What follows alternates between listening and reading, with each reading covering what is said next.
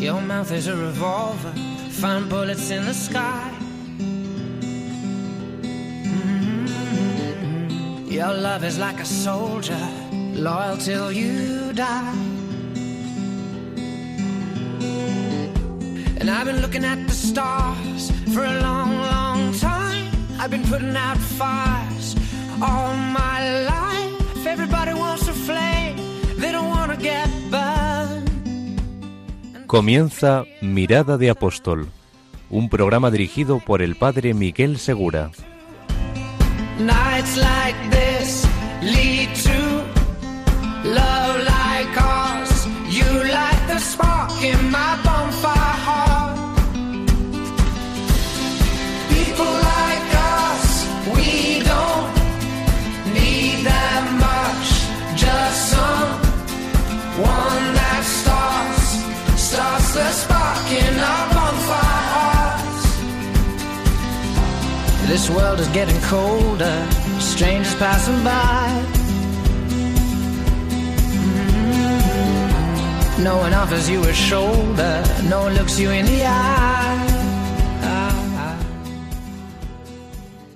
Muy buenas noches y bienvenidos a un nuevo programa de Mirada de Apóstol. Todavía es domingo, como fue domingo el día en que resucitó Jesucristo, y también fue domingo el día en que el Espíritu Santo convirtió a los discípulos de Jesucristo en auténticos apóstoles. Ese mismo día se convirtieron tres mil más. Así que vamos a ponernos en manos de Dios al iniciar este programa para ver qué es lo que nos convierte en apóstoles, cuáles son las cualidades del apóstol y para eso hoy nos acompañan tres invitados muy especiales. Como sabéis, el objetivo de este programa es hacer ver lo habitual en la vida del cristiano que es la dimensión apostólica. Es verdad que el bautismo nos da un impulso a la santidad, pero al mismo tiempo nos da otro impulso al apostolado. Es el mismo, pero los distinguimos para estudiarlos. Pues vamos a analizar este impulso al apostolado. ¿Por qué? Porque a veces pensamos que la vida cristiana simplemente es para perfeccionarnos o quitarnos defectos, y sin embargo es Jesucristo mismo el que al llamarnos nos dice, mirad los campos que ya están listos para la siega. No nos dice, mírate a ti mismo y empieza a mejorarte. Nos dice, mirad los campos que ya están listos para la siega. ¿Qué campos son los que tú tienes delante? A lo mejor con la ayuda de nuestros invitados podemos descubrirlos y responder mejor a la llamada del Señor. Hoy tenemos con nosotros a Isabel Coderc Negra. Muy buenas noches, Isabel. Buenas noches, padre. También tenemos a Paz Sáenz de Santa María Zubiría Buenas noches, padre. Y nos acompaña Fernando Sáez Martínez. Buenas noches, padre. Bueno, es, una, es un programa especial porque vamos a hablar del apostolado y vamos a hablar en cuanto a cristianos, pero resulta que Paz es de Bilbao y Fernando es de Córdoba, Isabel es de Barcelona y yo, un servidor, Padre Miguel Segura, soy de Valencia. Así que estamos representados eh, de todas partes de España, norte, sur, este y oeste. Y estamos aquí con vosotros para reflexionar sobre una realidad que va más allá del lugar donde hemos nacido, pero que nos constituye, y es nuestro ser cristiano. Quedaos con nosotros y empezaremos enseguida la primera parte del programa Mirada al presente.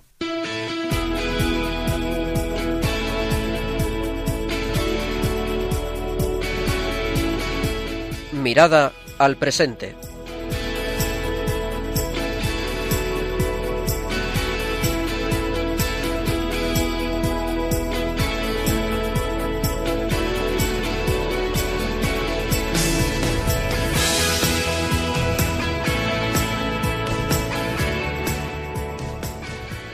Comenzamos esta primera parte del programa con Isabel Coderc Negra. Muy buenas noches, Isabel. Buenas noches.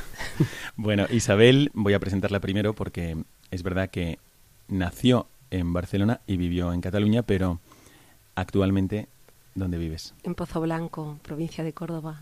Perfecto, pero también Sí. ha tenido pues una vida muy internacional y ha hecho apostolado no solamente en España, sino también en otras partes. Isabel está casada y ¿cuántos hijos tienes, Isabel? Dos, dos adolescentes maravillosos.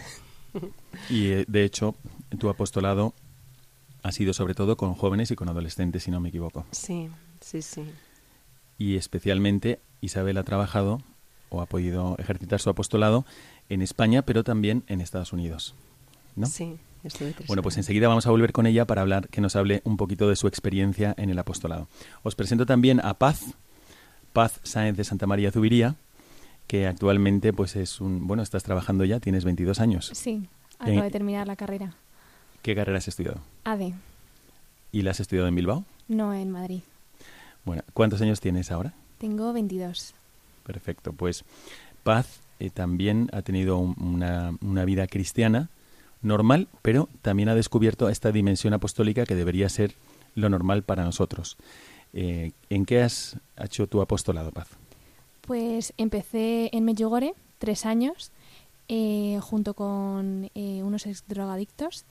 A partir de ahí eh, hice misiones en Córdoba. Bueno, en Medjugorje trabajabas en la aldea de la madre, en la comunidad del Padre Misericordioso. O sea, tú ayudabas allí Sí. a los ex drogadictos. Perfecto. ¿Y luego? Eh, luego he estado haciendo misiones en Córdoba. Eh, y este último verano hemos estado en Roma un grupo de jóvenes con las hermanas de Teresa de Calcuta. Y ahí estuvimos con niños eh, pues en riesgo de exclusión social. Bueno, pues como veis, una chica de Bilbao de 22 años que ha hecho todo esto y, que todavía tiene más planes de seguir haciendo cosas. A veces pensamos, uy, qué mal está la juventud, o, vemos solamente las pegas de lo que sea, de la juventud, o, o de la vejez, o de los adultos, pero nos fijamos en las cosas negativas y fijaros qué buenas iniciativas han hecho. Y está también con nosotros Fernando Sáez Martínez, Buenas noches, padre. que no es nuevo en este programa, pero lo habéis conocido por Tete. Así que, pero te vamos a llamar Fernando. Estupendo. Bueno, pues eh, Fernando ha estado, ha hecho muchos apostolados. Cuéntanos un poco qué, cuál ha sido tu experiencia hasta ahora en el apostolado. Pues hasta ahora la verdad es que magnífica. Siempre, bueno, empecé en 2013 en unas misiones en Guinea. Luego, a partir de ahí, pues bueno, fui otro año más, otro verano. Al igual que Paz también, el verano, este verano estuvimos los dos juntos en Roma con las misioneras de la caridad. Y luego también durante el año, pues bueno, nos hemos dedicado un poco, bueno, me he dedicado en Córdoba un poco a formar a jóvenes católicos y luego también durante un año dando catequesis de confirmación. ¿Dónde has dado la catequesis? En una parroquia, en un, bueno, en un barrio marginal en Córdoba, la parroquia Santa Luisa de Marillac, en el polígono del Guadalquivir, en donde, bueno, hay también una pastoral gitana y así, también pues en Semana Santa pues también vamos a ayudar allí pues con misiones y con ciertas actividades y tal. Bueno, desde aquí les mandamos un saludo muy cordial a la parroquia de Santa Luisa de Marillac y a don Miguel David, su párroco, que también hemos tenido en este programa.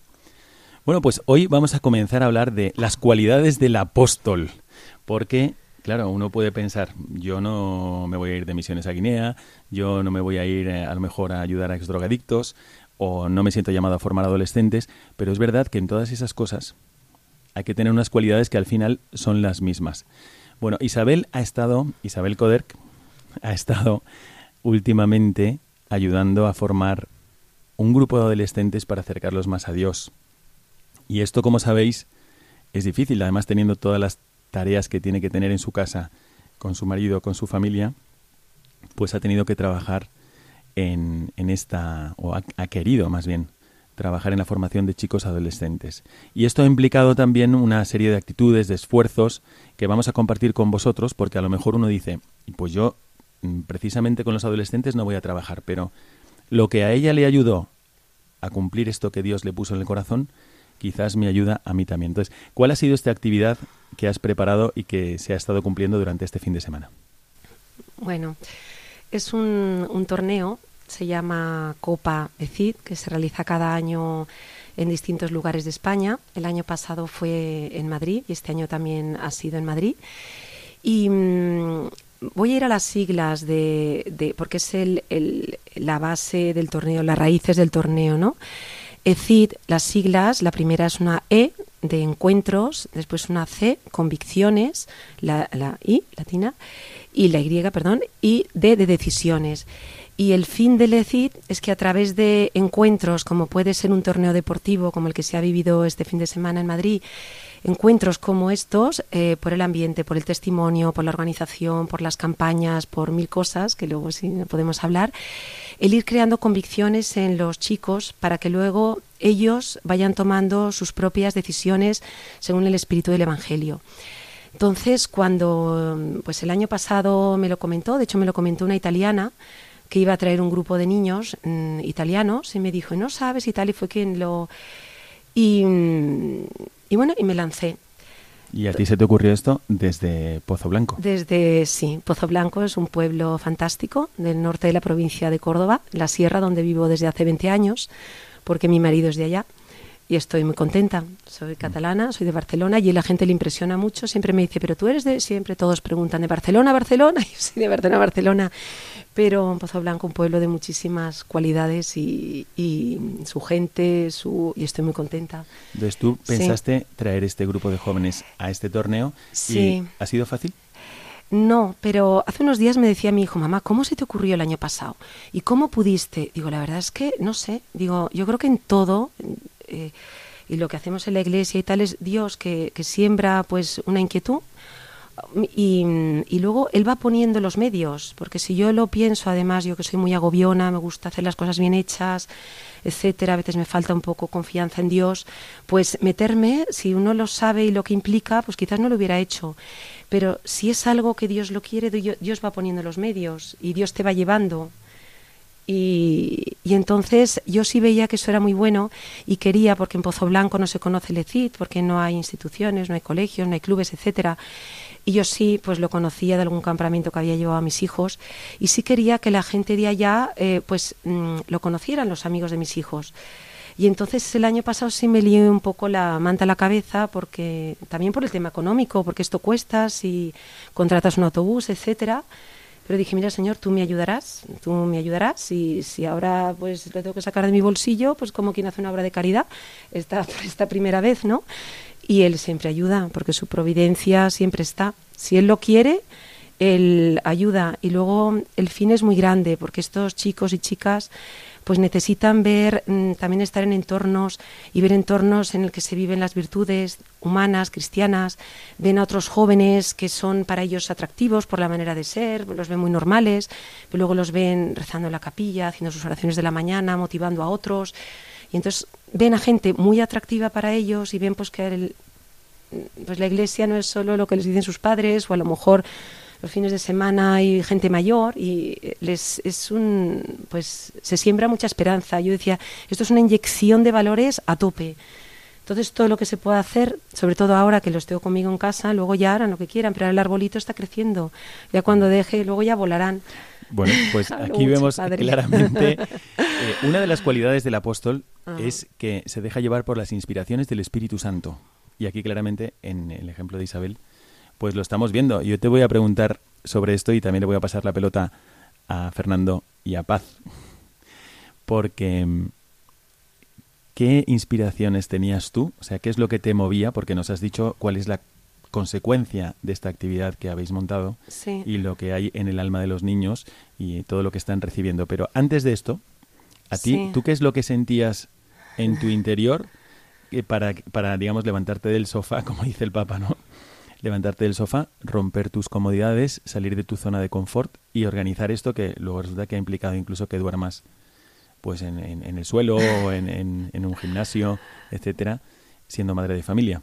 Sí, Entonces, comento ¿qué- que tengo 50, 54 años y ya no tengo edad para estas cosas. Pero llevo dos días y estoy aquí muy viva y me han dicho que estoy muy guapa. O sea que. sí. Perfecto. bueno, y entonces, por eso mismo, Bueno.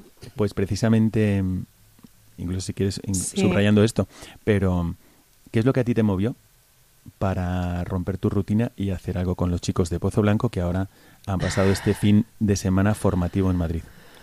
Bueno, pues yo creo que en la oración se ve. Y si uno ve que esto puede ser bueno y que es voluntad de Dios, yo siempre pienso que cuando uno sigue pues las inspiraciones o algo que ves que es bueno, pues te da mucho trabajo, pero también te da paz y, y- una satisfacción, ¿no? Bueno, porque sabes que esto va a estar grabado en el cielo. Porque las dificultades siempre vienen, siempre, y, y- y siempre cuesta. Pero dices, bueno, ¿yo esto por qué lo hago? Lo hago por Dios. Entonces, si lo hago por Dios, adelante. O por qué, sobre todo en, el primer momento, cuando te lanzas algo. Porque luego cuando te lanzas, aunque luego te arrepientas, ya no puedes ir para atrás. Entonces piensas, bueno, en el momento en que me lancé, esto no lo hice por mí. Lo hice mm, por Dios, porque veía un bien. Entonces, pues hay que seguir confi- confiando y seguir adelante. Incluso cuando uno siente que no bueno, que no puede o que, no sé, pues a mí me ayuda mucho la misa. Ir a misa y decir, Señor, yo aquí lo pongo en la Eucaristía, lo pongo en el altar, tú ahora, cuando el sacerdote eleva la sagrada forma, aquí está esto. Y si tú quieres que esto siga, pues esto seguirá. Si quieres que no, no. Y luego será a tu manera, no a lo mejor a la mía, sino sacará el fruto el que quiera. Pues, ¿y esto mm, qué es lo que te impulsó más a decir, bueno, voy a hacer esto en lugar de otra cosa? Porque también haces otras cosas, como Sí. catequista, por ejemplo, Sí. en tu pueblo, pero, pero también dijiste, bueno, ahora voy a dar este paso y me los llevo a todos. Sí, es que padre, no lo sé decir exactamente. Me van surgiendo cosas y yo le digo al Señor que deje de inspirarme cosas. Mm, también para saber cuál es mi vocación. Bueno, mi vocación. ¿A qué me refiero? Que estoy casada, que tengo un marido, que tengo unos niños. Y aquí las personas que me oirán pues serán personas normales como yo y que tienen mm, pues sus debilidades y yo tengo mal genio y mis impaciencias. Entonces, a veces cuando uno se entrega, te dices, bueno, Señor, ¿y tú quieres que haga esto si luego llego a casa a lo mejor me pongo un poco más nerviosa? Pues a ver, ¿dónde está el, el equilibrio? ¿Dónde, ¿Qué es lo que tú quieres? Y, mm, y a veces, pues eso, son cosas, van surgiendo y en unas claramente digo que no, porque no, yo siempre lo digo, no somos carmelitas, no estamos todo, hay que cuidarlo, hay que vivir una vida con un equilibrio, pero pues es que es porque no sé, lo va aspirando y, y, por ejemplo, bueno, como ha dicho, también estoy en una parroquia, tengo un niño, tengo un grupo de 11 niños de 10 años y, tampoco quería empezar porque fue algo nuevo en esa parroquia, en San Sebastián, en Pozo Blanco y una amiga me dijo, ay, quiero que estos niños tengan algo y tengan después de la primera comunión y, claro, y empecé y la verdad, lo saben los padres, me ha costado muchísimo porque prácticamente llevaba yo, como se suele decir, un oratorio salesiano, pero para ver cómo, de hecho yo lo hago al estilo de Lecid, ¿no? Ir viendo cómo poder ir sembrando y sembrando para que las convicciones vayan calando.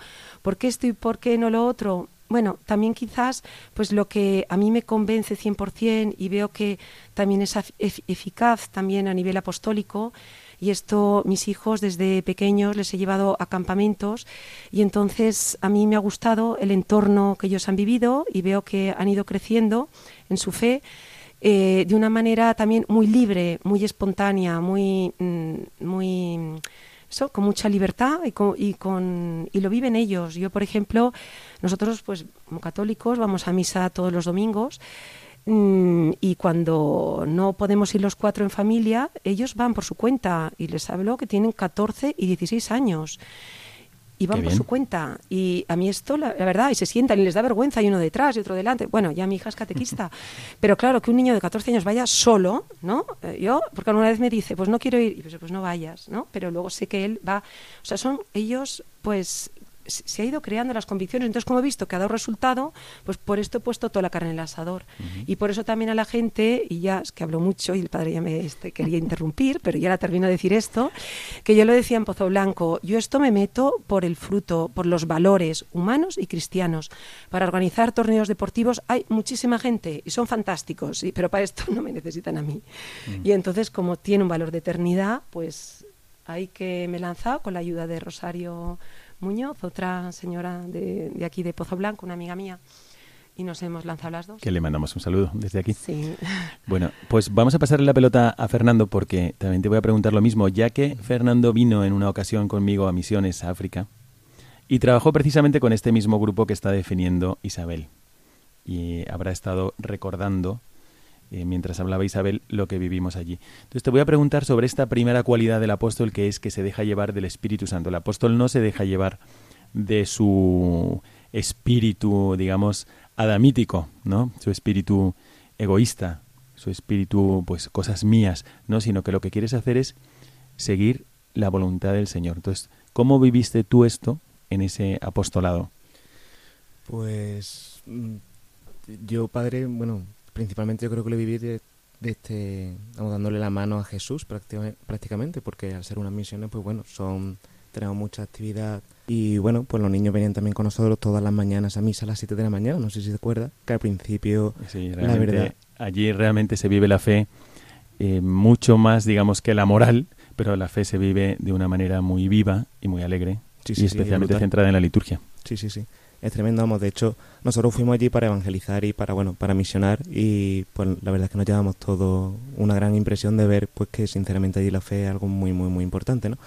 y bueno, tanto en los adultos como en los niños, pero la verdad es que al principio pues intentamos todo lo que ha dicho Isabel, ¿no? De, de transmitirle todos estos valores a los niños, hacer pues encuentros con ellos, actividades con ellos y todo, intentar formarlos y, y pues poco a poco pues estuvimos en un pueblo en Luba y poco a poco pues los niños del pueblo pues se iban todos animando y todos tenían curiosidad pues por venir con nosotros, ver las actividades que hacíamos con el resto de sus amigos, incluso madrugaban y andaban kilómetros y kilómetros para estar en misa a las 7 de la mañana, que hasta nosotros nos costaba levantarnos y ellos estaban allí antes que nosotros incluso, o sea que era tremendo.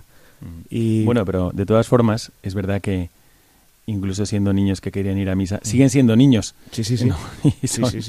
Y, y, dan que hacer y, y son a veces podrían llegar a ser incluso irritantes a veces, no es que sea no es que estemos hablando de Narnia espiritual, sino que estamos hablando de un sitio donde había que, dar también mucha formación humana y cristiana.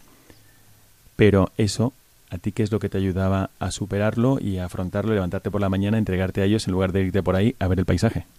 A mí Dios y la oración prácticamente, ¿no? Yo creo que cuando uno conoce a Dios, eh, escucha su mensaje, pues luego al final se acaba dando al prójimo y es que da igual la hora que esté de pie, da igual los niños que tengas en lo alto, que no acabas cansado. Llega hasta cuesta y al día siguiente duermes cuatro horas, cinco horas, seis horas, las que hagan falta y, y sigues tan, tan pancho, por así decirlo. O sea, es que con, con Dios yo pienso que todo se puede y yo creo que todos lo sacamos de ahí, tanto el grupo como yo, todos, prácticamente. Bueno, pues estamos viendo una convergencia entre lo que dice Isabel y lo que dice Fernando de que efectivamente la primera cualidad del apóstol es dejarse llevar del Espíritu Santo, pero la, el medio, el canal que necesita para que eso suceda es la oración.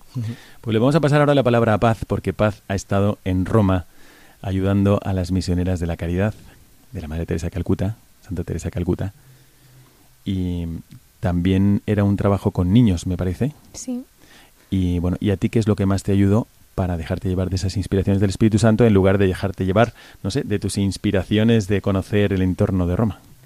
Eh, pues prácticamente nosotros estábamos todos los días con niños de 6 a 12 años aproximadamente, em, niños que les faltaba cariño, el amor de sus padres y creo que em, a nosotros lo que nos ayudó muchísimo es a, a ver en esos niños a, a Dios, o sea, realmente em, veíamos que con solo hacerles un mínimo de caso o darles un abrazo, a ellos les, les llenaba. Entonces yo creo que eso es lo que nos, por lo que me guié personalmente y lo que y lo que te hace feliz a lo largo de esos días que pasas con esos niños.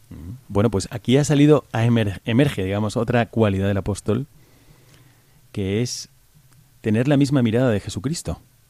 Porque es verdad que hacer apostolado no es porque uno llega a convencerse a sí mismo de que mm, tiene que ser más exigente, de que no tienes que vivir para ti mismo, de que, bueno, yo creo que voy a ser más feliz así. No es eso, sino que es tener un trato con Jesucristo, como nos decían antes Isabel y Tete.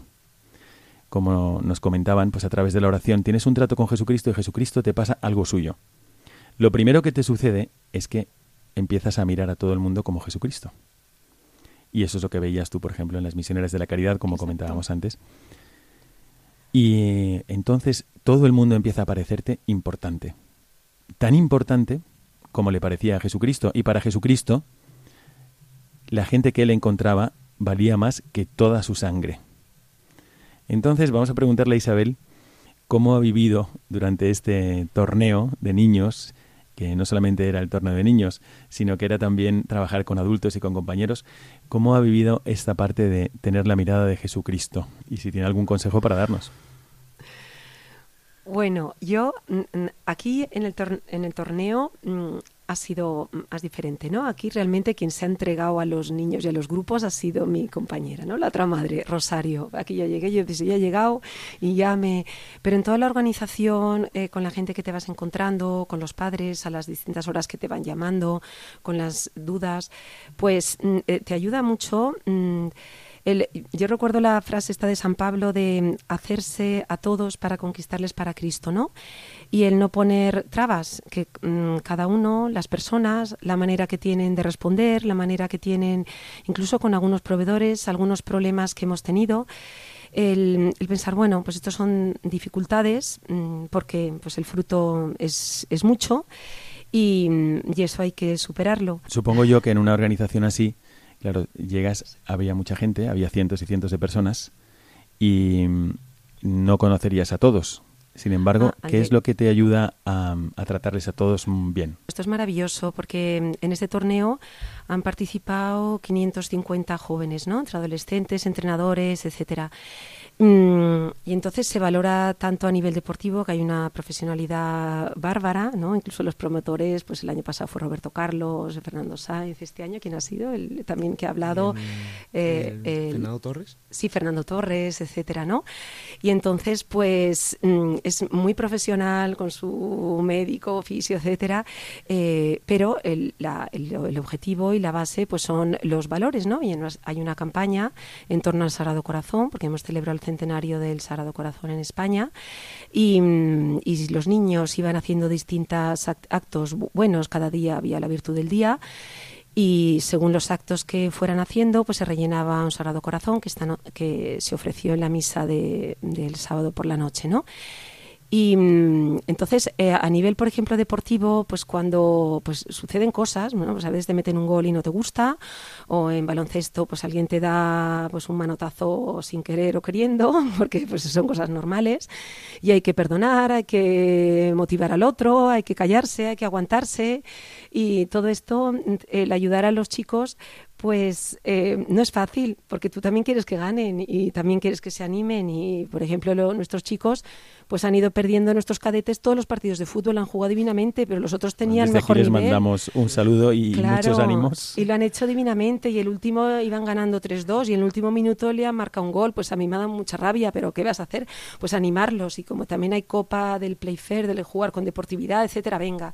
Y, y hay que y hay que seguir, ¿no? Y y pues ya está, pero el ambiente ayuda y, y sobre todo que es que es, lo que te mueve es una fuerza superior. Está la capilla, hay una carpa en el centro de todo el polideportivo, es un polideportivo fantástico aquí en Madrid, Manuel Caballero en Alcobendas. Y, en el centro hay una carpa que pone aquí se gana la copa de la vida, ¿no? Y con el Santísimo, bueno, o, expuesto o cuando está en el tabernáculo, ¿no? Y, pues ya está, ese es el fin. Luego, claro que habrá De manera que los niños han podido... Los niños entran, salen, van, entran con sus monitores, lo que yo decía de una manera muy espontánea. Ayer hace un rato me encontré a mi hija, que es responsable de un grupo de cadetes, de chicas, y pues otra que le ha dicho algo, mamá, ¿qué valores? Digo, claro, hay que superarse. Y vosotras mismas que han llorado algunas porque han perdido en el baloncesto, pues ahora que se note cómo superáis la derrota y el próximo a darlo todo, aunque no ya no vayáis a ser eh, finalistas, ¿no? Y entonces es un momento de superación. Y una de ellas, una de las chicas, pues yo me acuerdo mucho, en su casa han tenido una situación muy difícil porque se les ha muerto un amigo íntimo de accidente de coche con 20 años. Qué pena. Y, Vamos a encomendar. Sí, gracias, padre. Y lo, y lo están pasando muy mal. Y digo, bueno, es la vida. Digo, mm, mm, Marta se llamaba, digo, es la vida. Los contratiempos, la vida no es fácil, la vida tiene... Entonces todo ayuda y el torneo ayuda y por eso están los responsables, está pues, la gente muy cercana para ayudar a los chicos a seguir adelante. Pues esto que nos comenta Isabel y de tratar con muchas personas, porque no vas a hacer probablemente un apostolado individual, solo individual, sino que vas a tener que tratar con personas, o al menos el, el objeto de tu apostolado van a ser otros. Entonces siempre implica lo que nos señalaba muy bien y que nos recomienda San Pablo, de hacernos todo a todos. Esto implica muchas veces dejar tu propia Mm, tus, hábitos o salir también de tu zona de confort porque el otro ve las cosas de otra manera, habla de otra manera, se expresa de otra manera y tú a lo mejor puedes sentir un rechazo inicial, Uy, esto no es mi ambiente. No, no, pero para los cristianos todos los ambientes son nuestro ambiente. Y por eso nos tenemos que hacer todos a todos. Tenemos que ser flexibles. Y obviamente, si alguien te propone un pecado mortal, no, obviamente no. Pero fuera de eso, realmente todo lo humano es nuestro. Y todas las expresiones de las culturas, eh, aunque tenga otra, otras ideas a propósito de la vida, de, la, de la política, de lo que sea, esa persona es un corazón por el cual Cristo murió y entregó su vida. Entonces nosotros ya estamos interesados por Él mucho antes de pensar si nos cae bien o no. Entonces le voy a preguntar a Fernando sobre cómo vivió esto, dado que tú has estado, has hecho apostolados en los veranos también fuera de España, así que habrás encontrado pues diferencias con la gente, ¿no? ¿Cómo has, has vivido tú este aspecto de, de hacerte todo a todos y, y qué consejo nos puedes dar para que los que quieran, por ejemplo, el año que viene irse de misiones, se van a Calcuta, se van o simplemente hacen un camino de Santiago o se van de peregrinación a Guadalupe y conocen gente de su misma ciudad, pero de otros ambientes. Entonces, ¿cómo has vivido tú esto y qué es lo que más te ayuda a hacerte todo a todos? Pues, a ver, padre, lo, yo creo que lo fundamental, vamos, al principio más que nada es ver un poco, ¿no? Pues ver un poco, pues, cómo es el grupo con el que estás, cómo es la gente allí, saber un poco de su cultura, ¿no? Pues para también, pues, sienta muy bien y es de agrado, pues, si vas a algún lugar, pues, saber y que la gente vea que estás interesado por ellos, ¿no? Y que, pues, sabes cosas de su vida, sabes cosas de su país, sabes cosas, pues, de su día a día, ¿no? Sí, esfuerzo humano por, por valorarles, ¿no? Claro. Y, bueno, pues a partir de ahí, pues, las cosas, la verdad, pues si tratas con jóvenes y nosotros como somos jóvenes y así, pues sale todo solo y sale todo rodado, ¿no? Es que no... Tú has venido a Guinea, pero también ha venido tu hermano Nacho, que también le mandamos un saludo.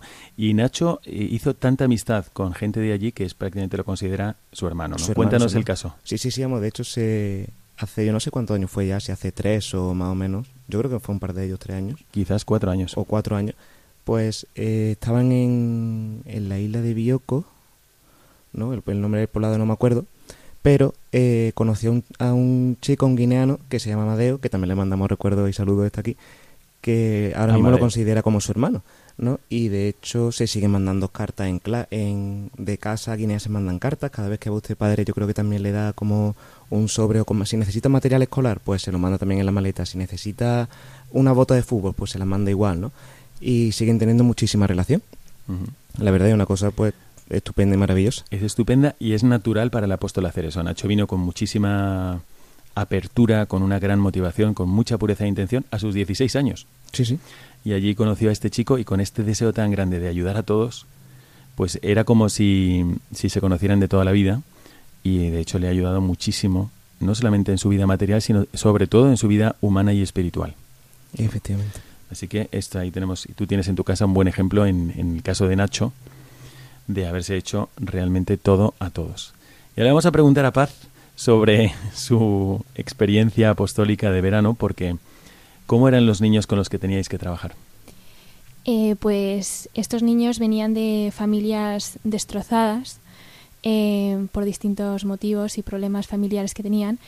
Y estos niños, muchos eran un poco violentos, eh, otros tímidos, eh, un poco de todo. Nos encontrábamos con niños pues que realmente mm, no te lo encontrabas igual en, en, tu casa o en tu entorno.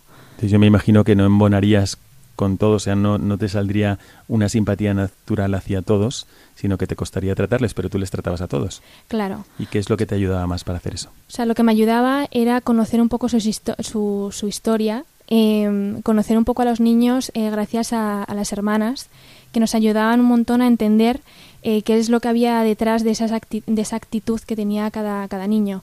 Entonces, las historias que nos contaban las hermanas hizo que, que supiéramos cómo actuar hacia un niño o, una niña.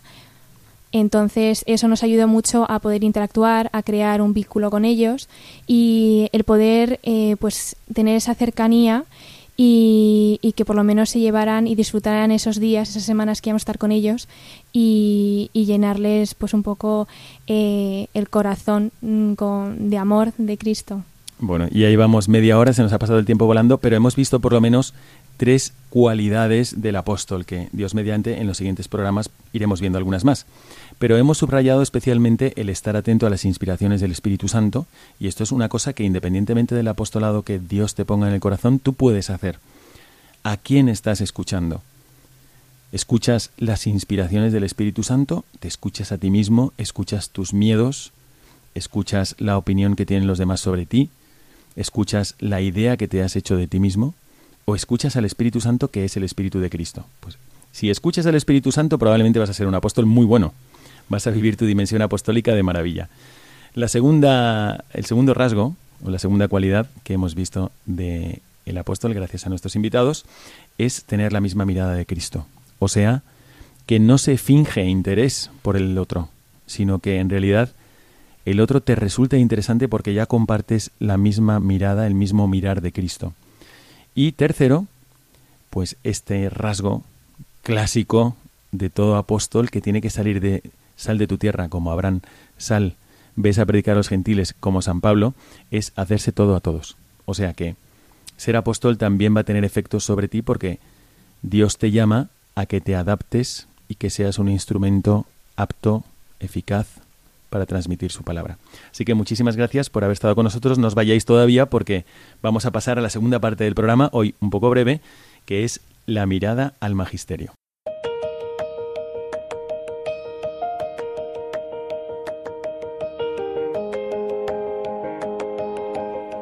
Mirada al Magisterio.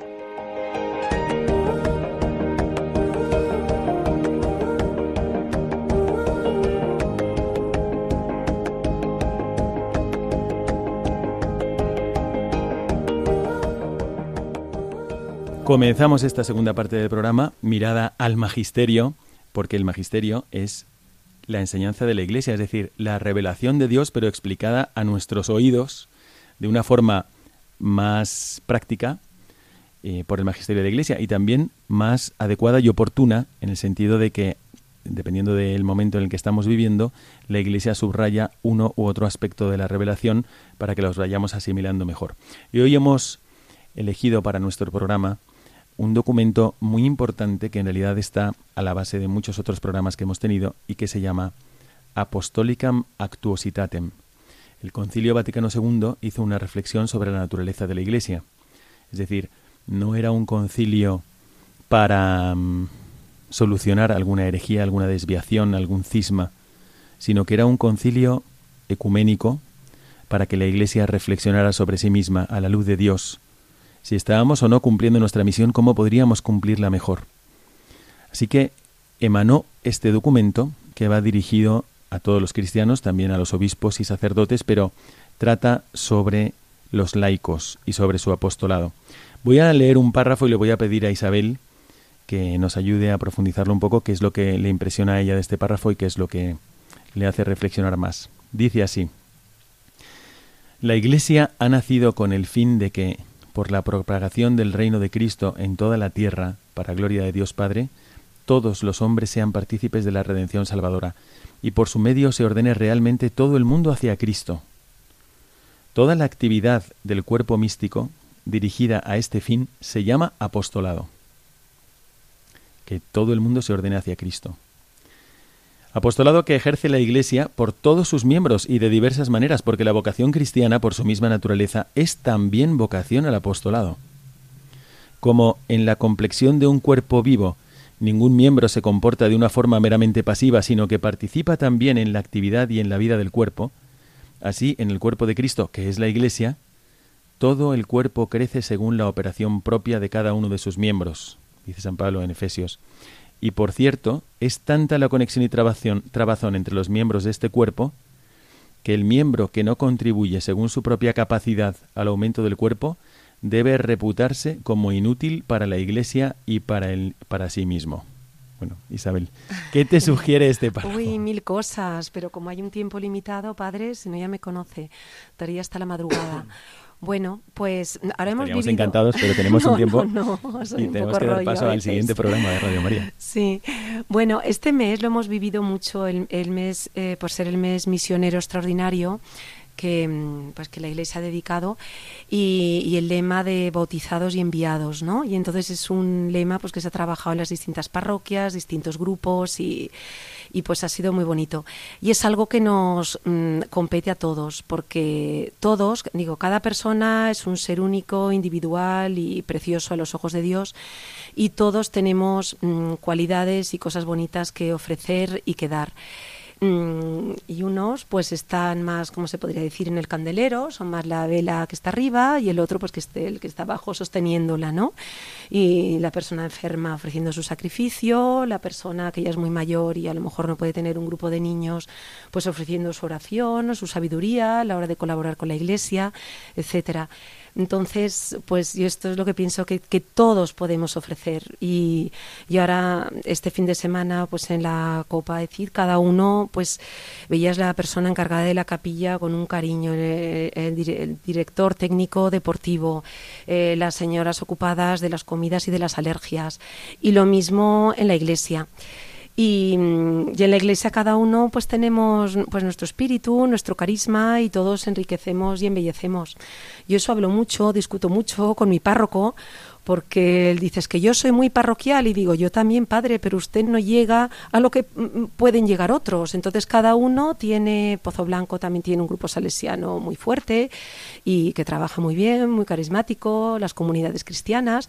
Y entonces cada uno ofrece su carisma y entre todos vamos para arriba, ¿no?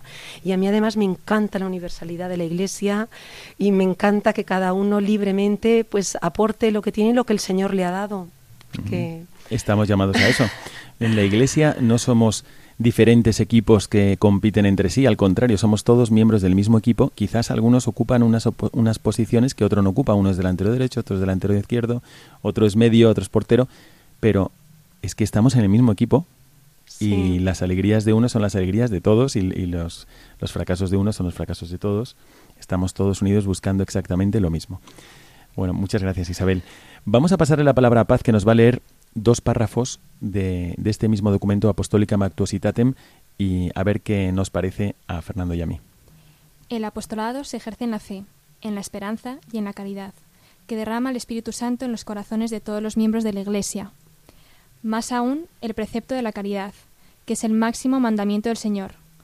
Urge a todos los cristianos a procurar la gloria de Dios por el advenimiento de su reino y la vida eterna para todos los hombres, que conozcan al único Dios verdadero y a su enviado Jesucristo. Bueno, este párrafo eh, me parece muy importante traerlo aquí a colación porque lo que nos hace apóstoles no es tanto lo que hacemos, sino lo que transmitimos mientras hagamos lo que nos toque hacer. Es decir, la caridad. Tú puedes ser apóstol viviendo la caridad. De por sí, eso es lo que te hace apóstol. Y si haces cualquier otra cosa pero no vives la caridad, entonces no eres apóstol. De tal manera que eh, la, caridad, vivir la caridad es una de las definiciones de la santidad. Aquí dice el documento que estamos llamados a dar gloria a Dios, pero no podemos dar gloria a Dios sin ser santos y no podemos ser santos si no vive en nosotros la caridad. ¿Qué te parece, Fernando? Que tiene toda la razón del mundo. Mientras que estaba Paz eh, leyendo el párrafo del texto, pues me ha venido a la cabeza pues varias imágenes de a lo largo de, del fin de semana del torneo y de los niños, ¿no? Y también pues de el trato que tienen los responsables y los entrenadores hacia ellos, ¿no? Y que muchas veces pues eso como usted dice, la caridad, un simple gesto, algo, una sonrisa con ellos, eh, un, un ánimo, un escucharlos cuando necesitan pues algo, cuando lo ves triste, cuando pierden un partido, lo que sea, ellos también eso les sirve y les motiva muchísimo pues para, para seguir adelante, ¿no? Y para coger todas las fuerzas que necesitan, pues para también tomar tu ejemplo y para hacerlo al equipo contrario, ¿no? Exactamente. Un niño se ve motivadísimo si ve a un joven que vive la caridad con él. Uh -huh. Es más, le estás dando algo que, que no le puede llegar de ninguna otra forma. Porque llegará un momento donde no mirarán a sus padres, sino que mirarán al grupo, pero en el grupo mirarán a aquel que va por delante. Entonces, un niño que vea a un joven siendo auténticamente cristiano y dando ejemplo de caridad, le estás dando, estás plantando algo imperecedero en su alma inmortal. Bueno, eh, vamos a leer el último párrafo porque este documento os lo aconsejo a todos, es como para meditarlo durante días y días, pero voy a leer este párrafo y le vamos a preguntar a Isabel qué le sugiere. Dice así, de la recepción de estos carismas, se refiere a los carismas que cada persona laica recibe, incluso de los más sencillos, procede a cada uno de los creyentes el derecho y la obligación de ejercitarlos para bien de los hombres y edificación de la Iglesia, ya en la Iglesia misma, ya en el mundo, en la libertad del Espíritu Santo que sopla donde quiere, y al mismo tiempo en unión con los hermanos en Cristo, sobre todo con sus pastores, a quienes pertenece el juzgar su genuina naturaleza y su debida aplicación, no por cierto para que apaguen el espíritu, sino con el fin de que todo lo prueben y retengan lo que es bueno. Sí. ¿Qué te parece, Isabel? Sí, que, a veces es difícil porque mm, el Señor te inspira algo y, ves mm, que lo bendice y, mm, y, surgen las dificultades o que a lo mejor no es bien visto por algunas personas, incluso algunas personas dentro de la iglesia. Pero como aquí ha mencionado una palabra, ¿no? El, el derecho, los derechos de Dios. Y entonces eso cuesta, porque dices, bueno, pues es mucho más cómodo, yo porque tengo necesidad de enredarme aquí, de complicarme la vida, ¿no? Pero pues son los derechos de Dios y el bien tiene que triunfar y a veces tiene que triunfar pues a través tuyo. Y tú como el otro día no sé quién comentaba ah don Gaetano el, el párroco de otra iglesia en la que tengo los niños no decía sois mártires el dar la catequesis porque digo padres que yo salgo y me tengo que tomar un ibuprofeno estoy cansadísima con los niños no y, me, y decía sois mártires porque no sabes ni lo que habrá quedado ni lo que entonces los derechos de Dios y allí también vuelvo al inicio no como Mm, esto solo lo podemos saber si hay oración y allí pues para mí es un tema que siempre digo, me falta más, me falta más, tengo que orar más para ver realmente lo que Dios quiere, mm, lo que Dios quiere y seguir adelante. Y si el Señor me inspira algo, aunque a lo mejor no sea algo a lo que la gente incluso de la iglesia esté acostumbrado, pues hay que seguir para adelante aunque te complique un poco, ¿no? Y aunque complique un poco también a la misma iglesia. Pero mm, Pienso también en las directrices del Papa, del actual, del anterior, que hablan de una iglesia de salida, del hacerse a todos, del cambiar las estructuras, del no ser comodones, eh, cambiar lo que digo de acercarnos a los demás. Claro, esto siempre puede ser molesto, como yo pienso que un Don Bosco pues era molesto cuando le llevaba a los niños al al seminario para tener su oratorio por las tardes o los grandes santos, ¿no? Los grandes santos han sido molestos para su iglesia actual en el momento mm, actual y muchas veces no comprendidos, los mismos jesuitas también, los años que estuvieron desterrados. Entonces, si el Señor uno lo ve y ve que está en comunión con la Iglesia, dentro de la doctrina de la Iglesia, siguiendo las directrices del Papa y de la Iglesia Católica, aunque a lo mejor, pues en la Iglesia, a lo mejor local o, o haya gente que no te pueda comprender, pues hay pues mucha oración y pedirle al Señor pues paciencia, abnegación, humildad, caridad, todas las virtudes. Yo qué sé. Eh, efectivamente tú has nombrado los derechos de Dios. Dios tiene sus derechos y son absolutos. El documento menciona, cuando habla de los derechos, dice derechos de los cristianos, de los bautizados, derecho y obligación de poner esos carismas que han recibido al servicio de los demás. Pero también añade que es un elemento muy importante, lo has tocado de paso, que, que hay que hacerlo en comunión con los demás y especialmente con sus pastores que tienen esa, esa obligación que les viene del mismo Espíritu Santo. El mismo Espíritu Santo que da los carismas es el mismo que da ese carisma de gobierno. Entonces, en comunión con los pastores que ellos tienen que velar para que para, pues para ver y juzgar si realmente este carisma viene o no del Espíritu Santo. La Iglesia lo avala y así por eso, por eso estas aprobaciones o no de, estos grupos o no, porque tiene que ser así, es necesario. Y, pero efectivamente también dice el documento que no es para apagar el espíritu. No es para apagar el espíritu. Nadie puede sentirse dueño del Espíritu Santo. Nosotros somos servidores del Espíritu Santo, servidores de Dios. Así que el, concilio lo que hace es darnos un impulso muy fuerte a, a meditar qué talentos nos ha, nos ha dado Dios ¿Cómo podemos nosotros, a lo mejor yo tengo un talento que tú no tienes y yo, mm, bien, estoy muy contento de que tú hagas apostolado, pero ¿y si yo pusiera en juego el mío? A lo mejor también podría llegar a gente a la que tú no puedes llegar y viceversa. Entonces, pues esto es lo que nos dice el magisterio, queridísimos oyentes, que tenemos que mirarnos un momento y decir, Señor, a veces buscamos signos. Señor, ¿qué quieres de mí? ¿Qué quieres de mí? Hay que ver los signos que ya te ha dado, que son tus talentos y con esos signos que ya te ha dado Dios, pues ponerlos en juego sabiendo que hay que confiar plenamente en el Espíritu Santo y en la Iglesia, que nos ayudará a ponerlos al servicio de los demás. Bueno, hemos llegado así al final de la segunda parte de nuestro programa y nos quedan unos minutos para empezar la tercera, la mirada al futuro.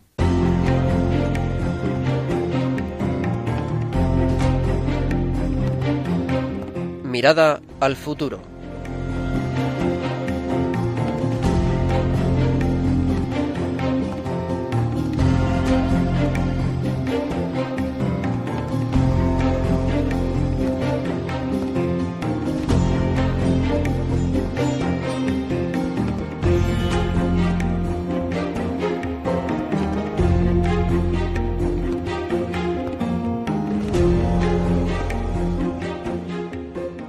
Empezamos esta última parte del programa, la mirada al futuro, que como sabéis es comentar con vosotros pues lo que Dios nos ponga en el corazón a propósito de una vez escuchado todo lo que hemos dicho, empieza un periodo de aquí a los próximos 15 días, cuando nos volveremos a encontrar en el programa Mirada de Apóstol, y qué se nos ocurre que podríamos ofreceros o qué podríamos sugeriros para que pusiéramos en práctica esto que acabamos de, de comentar. Entonces voy a dar la palabra a Isabel para preguntarte, Isabel.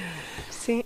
Pero tenemos que ser muy breves también. Sí, lo seré. Y hemos hablado de, de cómo tú, y no solamente tú, sino también Paz y Fernando, habéis vivido tanto la oración como la mirada de Jesucristo, como el hacerse todo a todos. Entonces, viendo este mes que nos viene por delante, eh, estamos ahora ya pues, en noviembre, ¿qué es lo que sugerirías a nuestros oyentes? Mirar al cielo. Sabemos que nos vamos a preparar para la Navidad. Tenemos ahora el mes de noviembre y mirar mm, por qué estamos aquí, a dónde vamos, qué es la Navidad, Dios que se encarna para venir y llenarme. Y en lugar de pues ya empezar a preparar también cosas materiales que hay que hacerlas, pero dar ir preparando también, no sé, Padre, nuestro corazón para lo que llega. Y sí. Bueno, la forma que tiene la Iglesia de prepararnos y preparar este corazón, que no estamos solos, es la liturgia. Y en la liturgia vais a ver que estamos ya terminando el tiempo ordinario. Cuando termina el tiempo ordinario, la liturgia dirige nuestra mirada sobre los novísimos, que son las cosas últimas. Yo me acuerdo que había un obispo que mm, cuando venía a visitarnos al seminario en Roma, yo le decía, ¿quiere usted el periódico? Y me decía, no, no, yo para enterarme de las últimas noticias me leo el Apocalipsis. Decía, ¿no? Bueno, entonces eh, los novísimos, las últimas cosas, las últimas noticias, van a estar muy presentes durante el mes de noviembre, sobre todo al final. Y esto nos puede servir para, para mm, reflexionar, poner delante de nosotros algo que habéis estado sacando durante todo el programa, que es el uso del tiempo. Siempre tenemos que hacer decisiones sobre cómo usar nuestro tiempo. Y tú has dicho, me salgo de Pozo Blanco, ¿no, Isabel? Eh, Mm. Me traigo aquí a los niños, pongo en juego mis talentos, consigo el autobús y hago algo que no estabas obligada a hacer. Paz se fue a Roma y, y se puso a trabajar con los niños y tampoco estabas obligada a eso. No. ¿no? Y Fernando, pues a a Guinea y, a- y estuvo también trabajando en un voluntariado. y hizo misiones en, o- o fue catequista durante un periodo antes de irte a Sevilla en, el, en la parroquia de Santa Luisa de Marillac. Tampoco estabas obligado a eso. Entonces, ahora que acaba el año litúrgico, durante este periodo, ¿por qué no preguntarnos, bueno, si Dios me sigue dando la vida, ¿para qué la quiero emplear? Realmente cuando yo me plante al final de mis días, como nos lo va a recordar al final de, noviembre, cuando yo me plante al final de mis días, ¿en qué voy a estar orgulloso de haber usado mi tiempo? ¿Qué decisiones, mm, de qué decisiones no me voy a arrepentir? Entonces, a ver, ¿qué se os ocurre? Paz. Eh, pues yo, em, como ha dicho el padre, eh, acabo de empezar a trabajar y, y ahora se nota cuando pues tienes tus ratos libres, pues hay que disfrutarlos y aprovecharlos. Y qué mejor manera que sacar tiempo para, pues por lo menos acercarte un rato a, una- a la iglesia, eh, a ir a adoraciones, a juntarte en reuniones con jóvenes y, hablar sobre la palabra de Cristo. Eh, creo que es una manera de acercarnos a Dios, de prepararnos muy bien para, para la Navidad y, y es una manera de, de compartir estos momentos tanto con Dios como los jóvenes que católicos. Bueno, ya estamos mirando a muy largo plazo, ¿eh? Todavía queda mucho para la Navidad. Y tendremos algún que otro programa, pero me parece muy bien. Es preparación remota. Así que le pasamos la palabra a Fernando para que nos diga a ti qué, qué te viene eh, para decir a nuestros oyentes. Pues bueno, como usted ha dicho, yo estoy ahora mismo en Sevilla estudiando, ¿no? Estoy allí hasta noviembre, luego ya pues vuelvo a Córdoba, pero pues yo ahora mi tiempo allí, como tengo clase únicamente por la mañana, muchas tardes tengo libre, estoy desocupado, ¿no? Pues me he intentado durante estas dos primeras semanas que he estado allí, pues buscarme un grupo, pues para yo también seguir creciendo en la fe, ¿no? Eh, vamos, de, bueno, de hecho estoy metido ya en tres grupos distintos, donde ocupo lunes, martes y miércoles, ¿no? Pero la misma gente, pero con diferente metodología de oración. Y, bueno, y cogiendo también ideas pues para que cuando, una vez que vuelva yo a Córdoba, pues intentar meterlo dentro, por ejemplo, de la pastoral universitaria o, o de mi grupo de amigos o de mi entorno. Muy bien. Bueno, esto que está diciendo Fernando es muy importante porque todos sabemos que el ambiente desde el Evangelio dice, a ver, el mundo os odiará. O sea que el ambiente alrededor nunca va a ser estupendo. El mundo os odiará, pero confiad, yo he vencido al mundo. Entonces nosotros mismos tenemos que lograr no vivir la fe en solitario y, lograr estas comunidades, estos ambientes, este entorno donde puedas vivir tu fe bien. Me decía un joven en estos días que, le resultaba muy difícil ser católico en la universidad, que todo el mundo sabía que lo era, y entonces le echaban en cara cualquier desliz que tuviera en, no sé, al salir o lo que fuera. Y que él sentía una obligación muy grande de dar testimonio, pero que al mismo tiempo era muy difícil, porque es verdad que la gente critica lo que envidia y entonces pues al verle a, él íntegro y, viviendo un buen noviazgo y pues estaba esperando cualquier apunte de fallo mínimo para decirle eh tú qué pensabas ¿Eh? tú que dabas esa apariencia fíjate que decía él que era tan bueno y tal entonces es verdad que los cristianos siempre vamos a estar un poquito así en el mundo porque lo que vivimos no viene del mundo así que yo creo que una de las cosas que habría que hacer ahora que termina el año litúrgico ordinario sería reflexionar sobre nuestra autenticidad como cristianos. Y pensar que, por ejemplo, Paz en su trabajo, Tete en la universidad, Isabel en su familia, y todos nosotros estamos llamados a dar testimonio de autenticidad cristiana. Y esto sería un gran apostolado y una gran preparación para tener una vida cristiana estupenda. Voy a dar la palabra a Isabel y con ello ah. concluiremos el programa. Así que Isabel, Tienes el micrófono para ti. Sí, cuando hablaba que el principal apostolado es el testimonio y el Papa pues ya nos lo dice, que es el transmitirlo por contagio, ¿no? Les estar llenos de amor a Dios. Y antes cuando hablaba, digo, de aprovechar el tiempo, pues que al final de la vida lo único por lo que nos mm, contarán o nos medirán es por el amor que hayamos tenido a Dios y a los demás. Y ahí está todo. Muy bien, pues yo os agradezco muchísimo por haber estado con nosotros y muchísimas gracias, sobre todo Isabel Coder Negra, muchas gracias por haber estado aquí. muchísimas gracias, Paz Sáenz de Santa María Zubiría. muchísimas gracias y muchas gracias también Fernando Sáez Martínez. De nada, Padre, usted. Y a todos vosotros, queridísimos oyentes, desde aquí os manda la bendición un servidor, el Padre Miguel Segura. Que Dios os bendiga a todos. Your mouth is a revolver, find bullets in the sky. Mm-hmm. Your love is like a soldier, loyal till you die. And I've been looking at the stars for a long, long time. I've been putting out fires all my life. Everybody wants a flame, Acaban de escuchar el programa Mirada de Apóstol, dirigido por el padre Miguel Segura.